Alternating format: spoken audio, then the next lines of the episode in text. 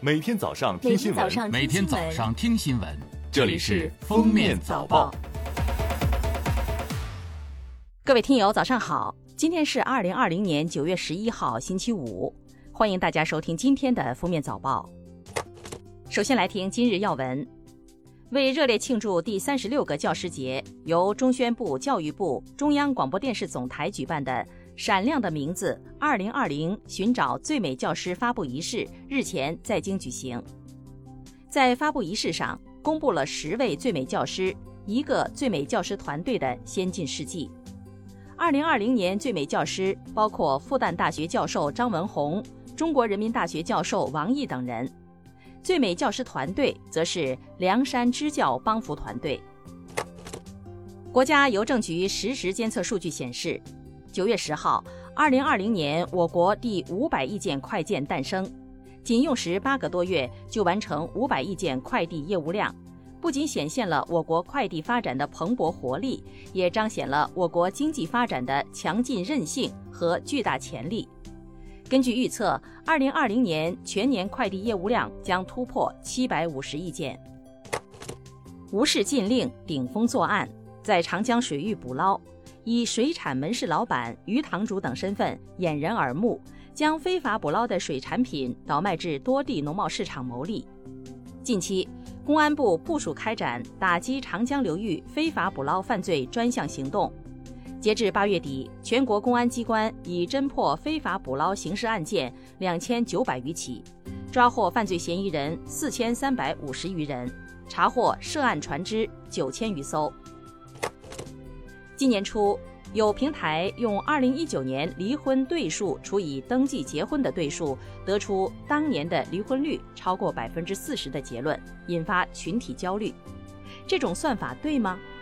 九月八号，民政部正式发布《二零一九年民政事业发展统计公报》，更新了二零一九年全国结婚登记和离婚登记的数据。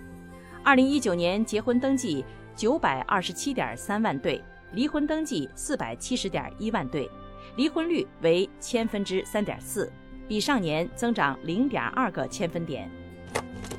来看热点事件，十号。南京市建邺区委宣传部一境外输入新冠病毒无症状感染者周某，男，十九岁，八月十一号从美国乘机在南京禄口国际机场入境，隔离期间两次核酸检测结果均为阴性，解除隔离后返回居住地，九月一号核酸检测结果为阴性，九月八号、九号检测结果为阳性，确定为境外输入无症状感染者。目前，其父母及其他已采样的密切接触者核酸检测均为阴性。近日，山东省临沂市沂水县一份婚俗改革倡议书引发热议。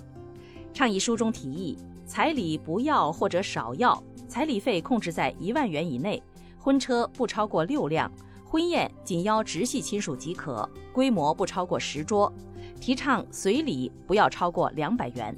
对此，沂水当地政府回应，倡导内容符合当地村民办喜事的习惯，并得到村民认可。这份倡议也并非强制执行。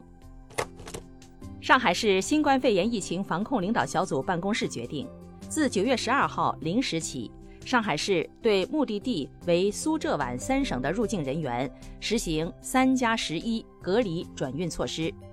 对目的地为苏浙皖三省的入境人员，在沪集中隔离三天后，闭环转运至当地，继续集中隔离十一天。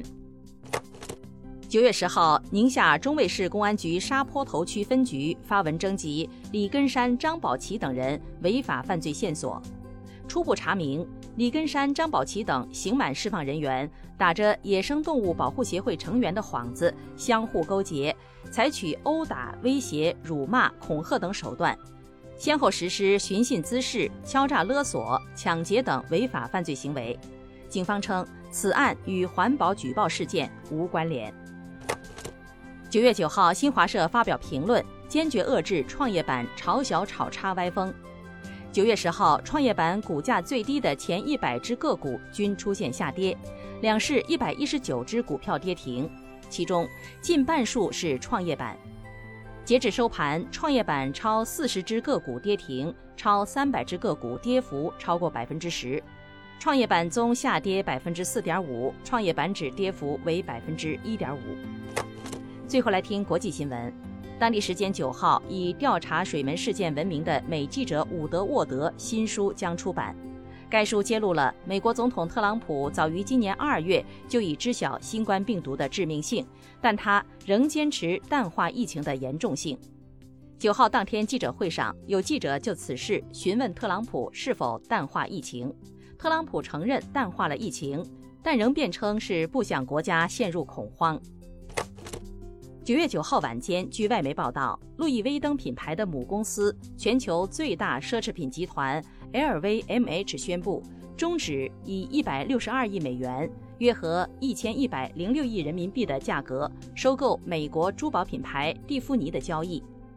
LVMH 集团称，收到法国外交部信函，要求将收购时间推迟至明年一月，以应对美国政府威胁对法国商品征税的危机。而蒂芙尼正采取法律行动，以迫使 LVMH 重新谈判。当地时间八号，英国白金汉宫发言人表示，英国女王伊丽莎白二世将于十月份回到伦敦郊外的温莎城堡，并重新开始在白金汉宫执行公务。